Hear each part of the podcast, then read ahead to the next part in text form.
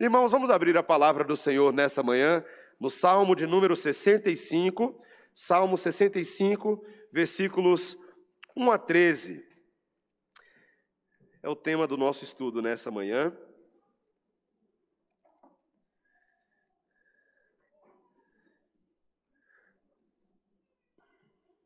Um salmo cujo, cujo título aparece nas nossas Bíblias como Ações de Graças pelas Bênçãos das Searas mas oficialmente falando, o versículo zero, que está inspirado no texto do Salmo, tem esse título, Ao Mestre de Canto. É um salmo de Davi, um cântico a ele. Vamos acompanhar a leitura da palavra de Deus. Versículo 1. A ti, ó Deus, confiança e louvor em Sião, e a ti se pagará o voto, ó tu que escutas a oração. A ti virão todos os homens por causa de suas iniquidades. Se prevalecem as nossas transgressões, tu nolas perdoas. Bem-aventurado aquele a quem escolhes e aproximas de ti, para que assista nos teus átrios.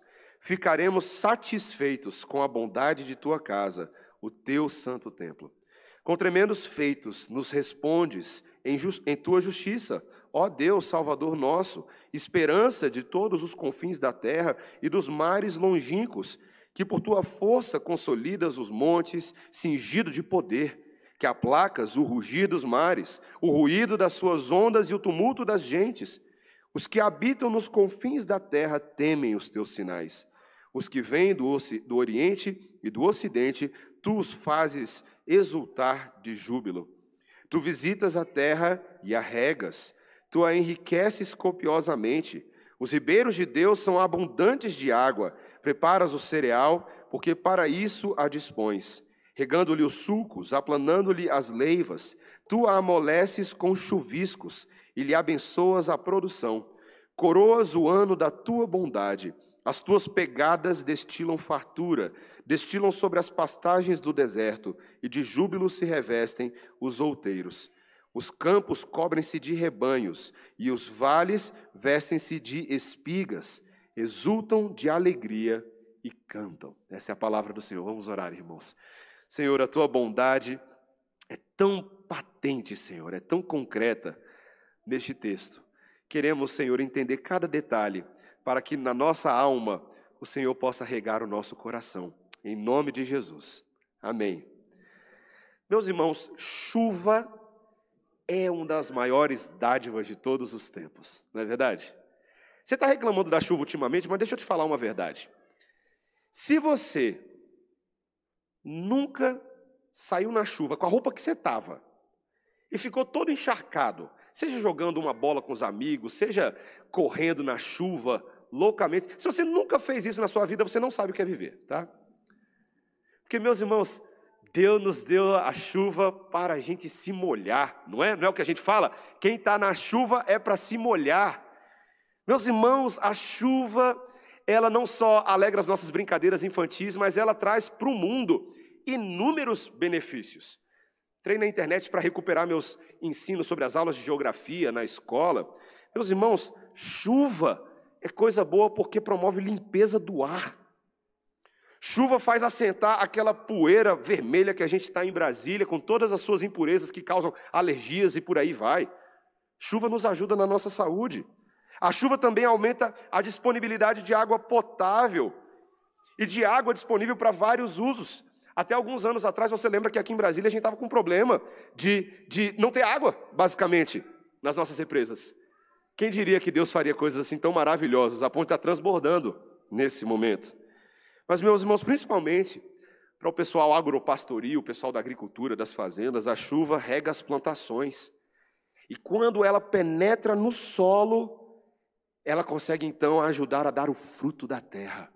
Ela nutre a semente e ela faz a, com que essa água vai sendo acumulada e ela vai escorrendo para lençóis, para nascentes e assim, meus irmãos, tudo fica bonito, tudo fica verde e Deus vai abençoando todas as coisas. Meus irmãos, este é um salmo de ação de graças. A ocasião específica era aqui porque aparentemente havia tido uma colheita frutífera na vida do povo. E toda essa colheita aparentemente também veio depois de um longo período de seca que afetou tão profundamente a vida desses israelitas que eles se acostumaram. Obviamente, você lembra, eles se acostumaram a viver num clima desértico. E dependiam tanto da água para todas as coisas, ficar sem água não era uma coisa boa. Mas agora Deus então manda água e eles louvam ao Senhor. Mas, meus irmãos, o salmo vai mostrar que não é só uma questão da chuva pela chuva, mas a chuva é uma metáfora importantíssima para a nossa vida espiritual. Ela é uma imagem nesse texto da bênção de termos intimidade com Deus, de um Deus que nos abençoa. Ele, esse texto ensina que o melhor presente de todos é o Deus da chuva. O doador é maior do que as dádivas. E nós precisamos aprender isso. Então, tem três dádivas que esse texto, através dessa analogia, claramente está nos mostrando de que Deus nos concede. Primeiro, a dádiva de um Deus que nos traz para perto. Segundo, a dádiva de um Deus que alcança os de longe.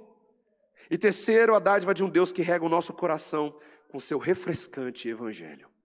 Então vamos lá, meus irmãos. Primeira dádiva de um Deus que nos traz para perto. Versículos 1 a 4, acompanhe comigo. A ti, ó Deus, confiança e louvor em Sião e a ti se pagará o voto. Ó tu que escutas a oração, a ti virão todos os homens por causa de suas iniquidades. Se prevalecem as nossas transgressões, tu nolas perdoas. Bem-aventurado aquele a quem escolhes e aproximas de ti, para que assista nos teus átrios. Ficaremos satisfeitos com a bondade de tua casa, o teu santo templo. Meus irmãos, o louvor e a adoração está sendo prestado nesse lugar chamado Sião. Você lembra de Sião? O nome da cidade que Davi capturou e fez dela a sua própria capital, está lá em 2 Samuel capítulo 5. E ali aquele local se tornou um local do tabernáculo e eventualmente também do templo posteriormente. Mas tanto o tabernáculo quanto o templo, quanto o povo significavam apenas uma coisa: aliança. O Deus da aliança se encontrava com o seu povo e o povo então respondia em atos de culto público.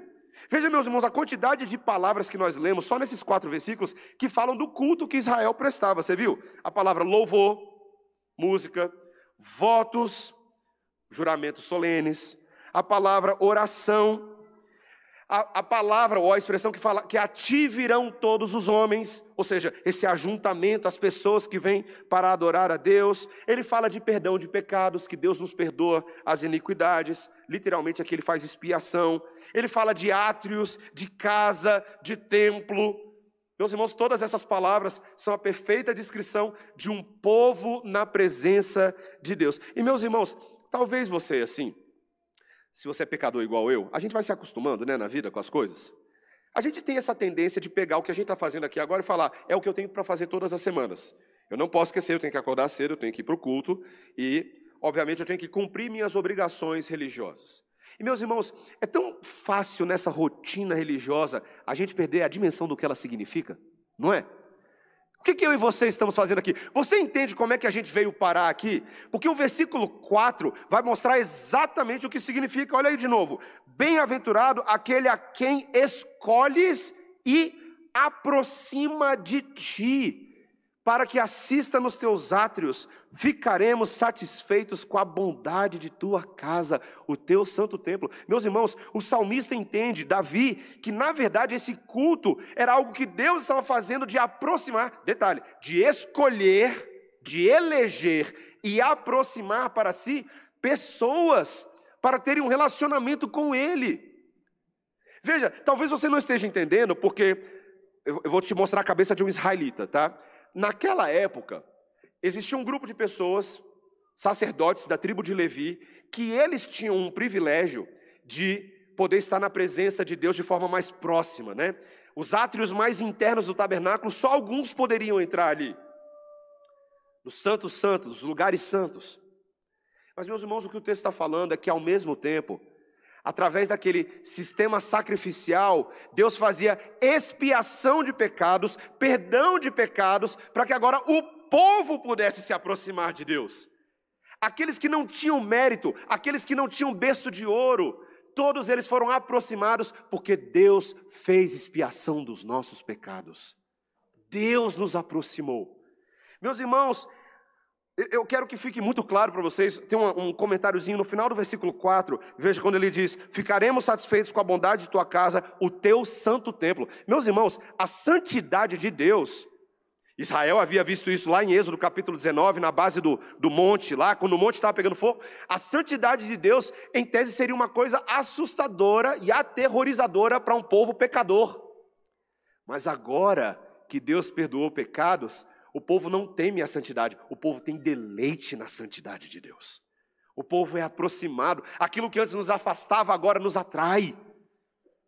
Meus irmãos, os maiores benefícios do universo pertencem à pessoa que Deus escolhe. Sabe por quê? Porque Deus se aproxima dela com o Espírito Santo.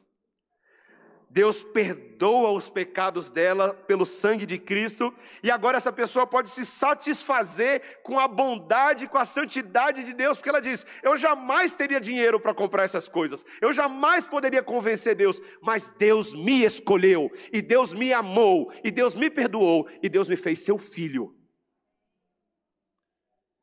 Meus irmãos, não há nada mais maravilhoso do que a graça salvadora de Jesus Cristo, por causa da morte de Jesus que eu e você estamos aqui hoje de manhã. Não foram suas pernas que te trouxeram aqui, foram as pernas de Jesus. Não foi os seus méritos, foram os méritos de Jesus. Não foi a sua capacidade de descobrir uma boa igreja, foi Jesus que é o Senhor da igreja e trouxe você para ser igreja. Então nós precisamos nos lembrar disso, meus irmãos. E por causa da morte de Jesus na cruz, nós temos hoje acesso à presença de Deus em todos os lugares. Você já parou para pensar nisso? Que hoje você não precisa fazer uma viagem guiada pelo guia turístico Pastor Mateus a Israel, para então você ter um encontro com Jesus lá no Rio Jordão? Não estou falando que você não possa, tá? Fazer uma viagem para Israel, legal, um dia eu quero fazer essa viagem também.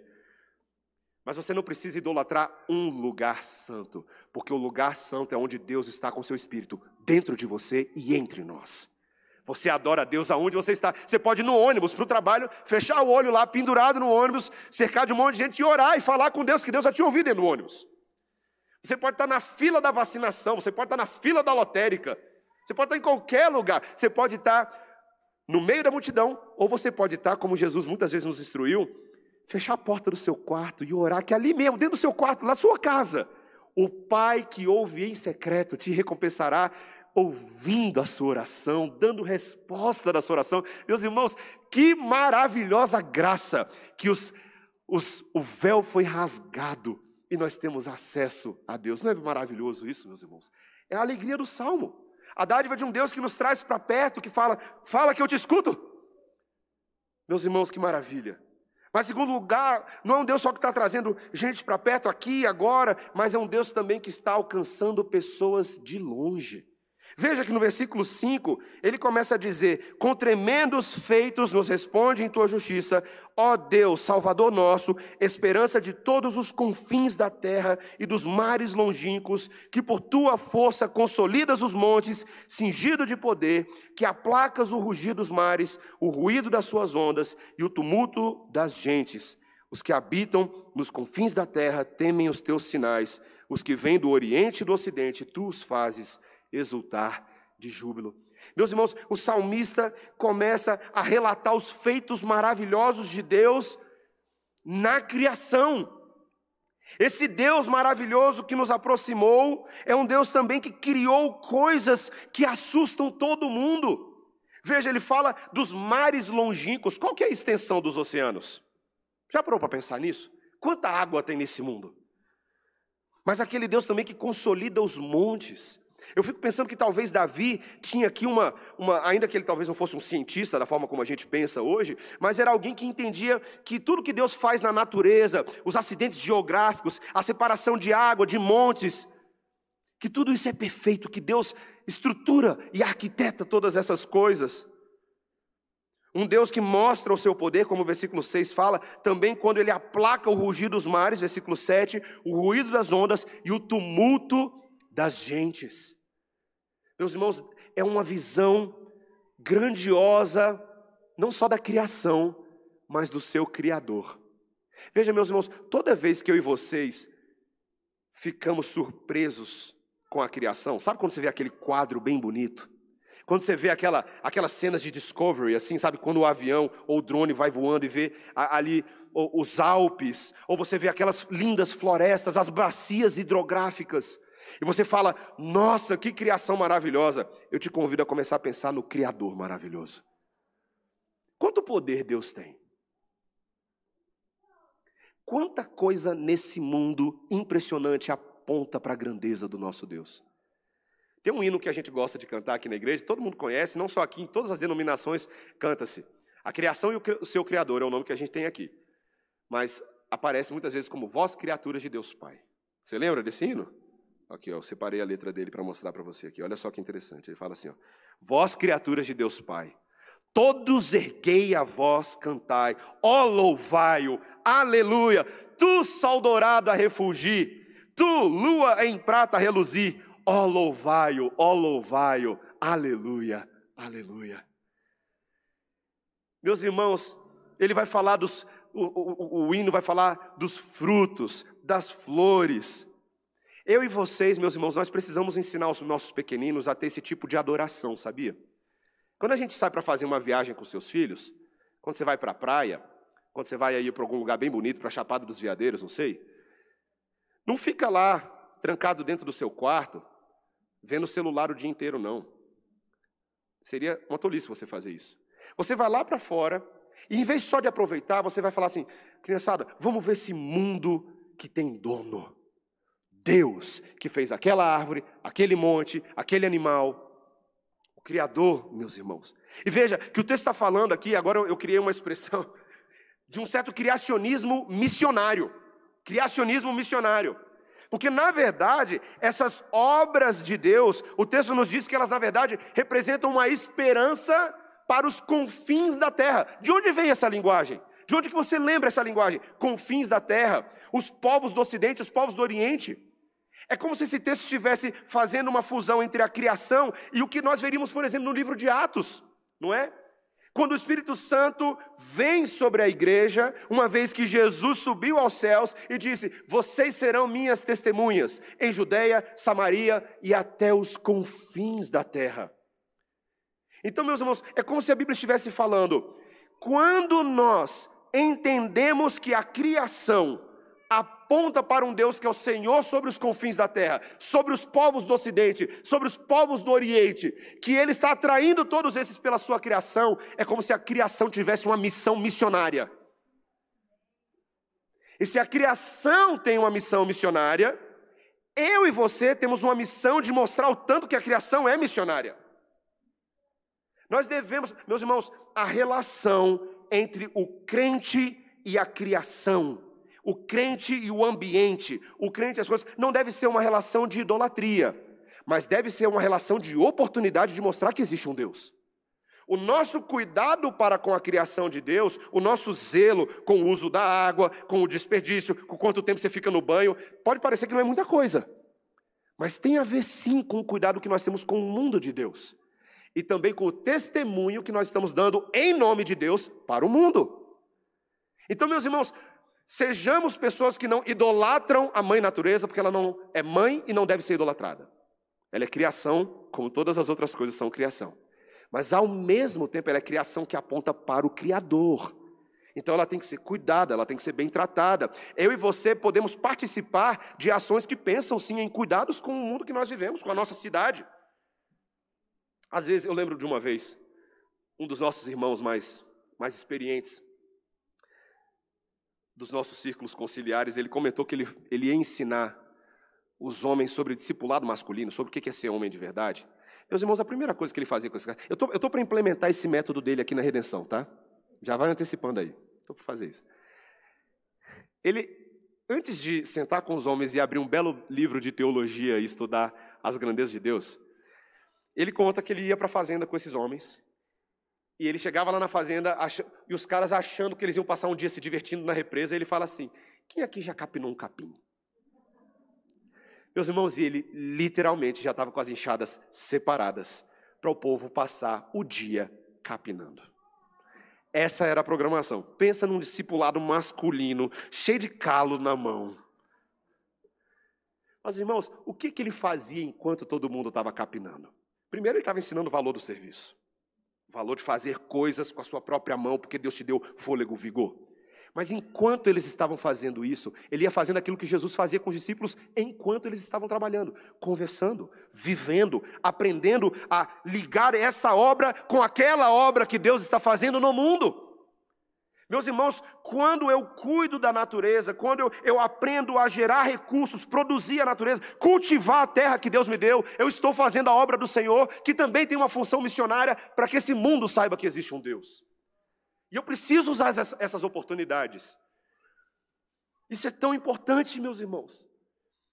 E o texto vai mostrar claramente aqui, caminhando já para o final, de que todas essas coisas, meus irmãos, no fim das contas, estão apontando para uma dádiva maior. Uma dádiva de um Deus que está regando a nossa própria vida, o nosso próprio coração, com o evangelho dele. O texto fecha, meus irmãos, nos versículos 9 a 13 com as seguintes palavras: Tu visitas a terra e a regas, tu a enriqueces copiosamente, os ribeiros de Deus são abundantes de água preparas o cereal, porque para isso a dispões, regando-lhe os sucos, aplanando-lhe as leivas, tu amoleces com chuviscos e lhe abençoas a produção. Coroas o ano da tua bondade, as tuas pegadas destilam fartura. Destilam sobre as pastagens do deserto, e de júbilo se revestem os outeiros. Os campos cobrem-se de rebanhos, e os vales vestem-se de espigas. Exultam de alegria e cantam. Meus irmãos, se o Senhor não edificar a nossa casa, em vão trabalhos que a edificam, não é verdade? De que, que adianta o trabalho do homem, o seu suor, o labor, se Deus não nos for favorável? Se a terra não é boa para o plantio, se as condições não são boas, o nosso trabalho morre ali, ele é vão. Ah, meus irmãos, mas Deus se alegra tanto em abençoar o trabalho, não é verdade? O texto agora descreve tão poeticamente tão minuciosamente o que eles estão vendo Deus fazer nesse ano de colheita, nesse ano de bondade. Eles estão entendendo que Deus está visitando e regando a terra desses israelitas, meus irmãos. Você percebe que ele descreve a abundância de água, tem muita água, né? Varrendo a terra árida, sendo depositada nos ribeiros, e esses ribeiros vão suavizando, esses aguaceiros vão amolecendo a terra para que os lavradores trabalhem e as plantas cresçam. E aí agora ele vai descrevendo que esses campos vão se revestindo de vida, de capim, de animais pastando, de grãos. Meus irmãos, veja, ele, ele chega ao ponto, você percebeu aí no versículo 11, quando ele diz assim: As tuas pegadas destilam fartura. É como se ele estivesse olhando para os sucos que a chuva vai produzindo na terra e ele entende que esses sucos são as pegadas do próprio Deus que está visitando o seu povo. Meus irmãos, que cena linda, não é verdade? Imagina a alegria desse povo do deserto, vendo chuva caindo. Uma terra produzindo abundantemente para homens e animais. Meus irmãos, a ponto aqui de agora nessa personificação do texto, ele vai falar no versículo 12 que os próprios outeiros se revestem de júbilo, e os próprios campos e rebanhos e os vales vestem-se de espiga, e agora, como se eles tivessem uma boquinha, eles mesmos exultam e cantam. Você consegue imaginar? Eu adoro essa cena, né, meus irmãos? Né? Para mim é cena de desenho, né? Você pensa as espigas. Tá, tá, tá, tá, exultando e cantando para Deus. Meus irmãos, eu fico fascinado com a conclusão de que Deus se importa de modo pessoal com o mundo que Ele criou. Deus mesmo, o texto está falando, Deus mesmo está regando, imagina Deus regando, fertilizando. Esses ciclos de crescimento e de fertilidade são baseados no autor da vida, porque Ele é o autor de toda a vida. Ele gosta de fazer essas coisas. Mas o que os judeus estavam entendendo, o que o salmista estava entendendo, meus irmãos, é que esse cuidado de Deus com a natureza é um sinal do seu amor e da provisão dele para conosco. Deus, na natureza, está mostrando tanto que Ele é generoso comigo e com você, meu irmão e minha irmã. Ele nos dá tanto mais do que nós precisamos ou merecemos, não é mesmo? Você pode pensar literalmente nas chuvas que estão caindo agora. Três anos atrás você estava reclamando junto comigo. Mas agora, nesse momento, você está agradecendo porque a chuva veio?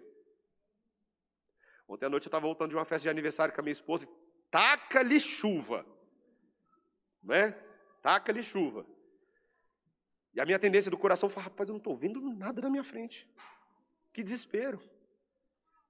Mas rapidamente Deus falou: você vai pregar um sermão amanhã de manhã, né? O que, que você vai falar para a igreja? Eu comecei a agradecer pela chuva, meus irmãos. Débora já tinha dormido, os meninos também, mas eu comecei a agradecer. Eu falei, Senhor, obrigado. Obrigado por essa chuva. Obrigado, Senhor. Mas, meus irmãos, Deus tem dado tanto mais, não é? É só a chuva, não o vigor que você tem para acordar hoje ou para acordar amanhã para trabalhar e para preparar a comida dos seus filhos, arrumar a roupa da escola, fazer faxina no chão, trabalhar, encarar chefe difícil, encarar colegas cuja ética às vezes nem é tão admirável, mas é Deus quem está te dando vida dentro de você e muito mais do que você merece para você poder trabalhar, produzir, cultivar, inventar, imaginar, criar coisas, pintar quadros nessa natureza para a glória de Deus. Deus está nos dando isso todos os dias, meus irmãos, e nem sempre os nossos lábios respondem gratidão pelo que Deus está fazendo todos os dias. O amor dele que se vê na bênção material, na roupa do corpo, no cobertor que aquece a noite, nos relacionamentos, nos amigos que às vezes você tanto reclama, mas estão lá, não é verdade? Para ouvir sua ladainha. Pela sua igreja, pela cidade que você mora pela casa que você tem, não importa se ela tem dez quartos ou meio, pelo fato de você ter um lugar para repousar a cabeça todos os dias à noite. Deus tem dado muito mais do que o que a gente merece, não é?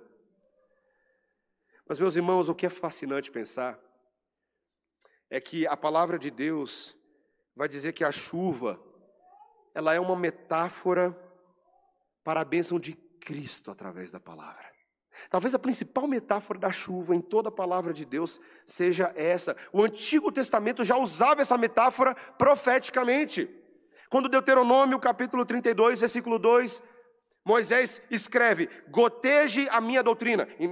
Deus falando por meio de Moisés: Goteje a minha doutrina como a chuva Destile a minha palavra como o orvalho, como o chuvisco sobre a relva e como as gotas de água sobre a erva. A palavra de Deus, a sã doutrina, como chuva sobre nós. Devemos nos encharcar dela, meus irmãos. Devemos estar perfeitamente repletos da chuva da palavra de Deus sobre nós. Mas mais do que isso, Oséias capítulo 6, versículo 3. Conheçamos e prossigamos, todo mundo conhece isso. Conheçamos e prossigamos em conhecer ao Senhor. Como a alva, a sua vinda é certa, e ele descerá sobre nós como a chuva. Como a chuva serôdia que rega a terra. Oséias está olhando para o que Deus vai fazer lá na frente. O povo está sofrendo aqui agora, tá? Está difícil. Mas ele está olhando, Deus virá até nós como a chuva que desce sobre a terra. Ele estava falando da vinda do Filho do Homem. Ele estaria conosco. E a vinda dele, meus irmãos, a vinda de Jesus, com sua palavra de poder e com seu perdão de pecados, seria como uma chuva que refresca a alma do sedento e do aflito. E não foi exatamente isso que Jesus virou e falou para a mulher samaritana? Não foi? Ela está lá tirando a água do poço e Jesus pensando: a água que eu tenho para oferecer para ela é tão superior. E não foi o que aconteceu na vida dela? A água de Jesus saciou a alma daquela samaritana que tinha suas questões sociais, que tinha seus problemas, que tinha seus muitos maridos, mas Jesus saciou a alma dela. E ela se viu repleta e se tornou uma missionária dos confins da terra. Fica a dica para vocês. Foi lá alcançar os samaritanos lá, foi lá falar para a cidade.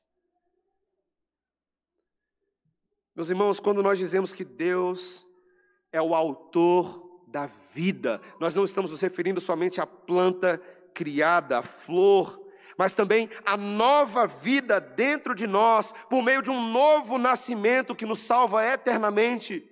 O Espírito Santo de Deus cultiva tanto o solo da terra quanto o solo do nosso coração com o Evangelho. E você percebe, eu não sei se você percebeu nesses últimos versículos, como eles poeticamente antecipam essa, essa grande primavera de Cristo que viria. Eu quero que você perceba, eu quero que você leia comigo agora os versículos 11, 12 e 13. Eu vou ler, você vai acompanhar. Como se fosse uma poesia que antecipa a alegria da vinda de Cristo. Olha o versículo 11: Coroas o ano da tua bondade. Percebeu a palavra coroa? As tuas pegadas destilam fartura, destilam sobre as pastagens do deserto. Você pode pensar na condição dos homens. De júbilo se revestem os outeiros, os campos cobrem-se de rebanhos, e os vales vestem-se de espigas, exultam de alegria e cantam. Meus irmãos, João Batista vinha como um profeta aplanando a terra, vales e outeiros e montes, para trazer o evangelho daquele que revestiria o nosso deserto com a pastagem dele. Pensa nisso. Meus irmãos, não tem mais nada mais doce nesse mundo do que experimentar a primavera de Jesus no nosso coração. O Filho de Deus veio, morreu pelos nossos pecados, ressuscitou dos mortos para que tivéssemos vida eterna. E agora o Espírito Santo dele está fazendo corações ressuscitarem, está fazendo almas sedentas terem água. Meus irmãos, não há nada mais impressionante do universo do que ter a sua alma saciada pela água de Jesus. Não tem, não tem. Infelizmente, nada é mais comum do que as pessoas desfrutarem dos dons da criação e da providência mas não desejarem a Cristo. Não é verdade? Isso acontece até conosco, crentes. Nos alegramos mais com as bênçãos do que com o doador. Mas, meus irmãos, lembre-se do que Jesus fez nessa manhã. Você está andando preocupado, ansioso com as contas para pagar essa semana? Você está preocupado se você vai ter os recursos para se virar esse ano de pandemia de novo? E a palavra de Deus está dizendo que você não deveria ser ansioso, você deveria ser grato. Grato, porque nós temos que olhar além das bênçãos terrenas, para a bênção mais profunda. Nós temos que buscar a presença de Deus através de Cristo, como a corça anseia pela água. Meu irmão, minha irmã, eu quero te perguntar essa manhã: você tem ansiado pela intimidade de Jesus, como a corça anseia pela água? Você tem concentrado o seu pensamento nisso? Nós devemos buscar a Deus em reverência silenciosa, em oração de fé. Eu te pergunto, tem bênção maior, meus irmãos, do que experimentar a presença de Deus? Se você não experimentou ainda, você não sabe o que é viver. Porque essa bênção de Deus, a presença, o Evangelho de Cristo, é como você andar na chuva sem compromisso e sem medo de pegar gripe. É correr e correr e falar: Deus, me lava. Você lembra quando Pedro está na presença de Jesus e Jesus lava o pé, e aí Pedro fala: Senhor, eu não posso permitir isso. Aí Jesus fala: Então, Pedro, se você não deixar eu fazer, então você não tem parte comigo. Então Pedro fala: Então lava tudo, Senhor. Então lava tudo, vai, lava tudo.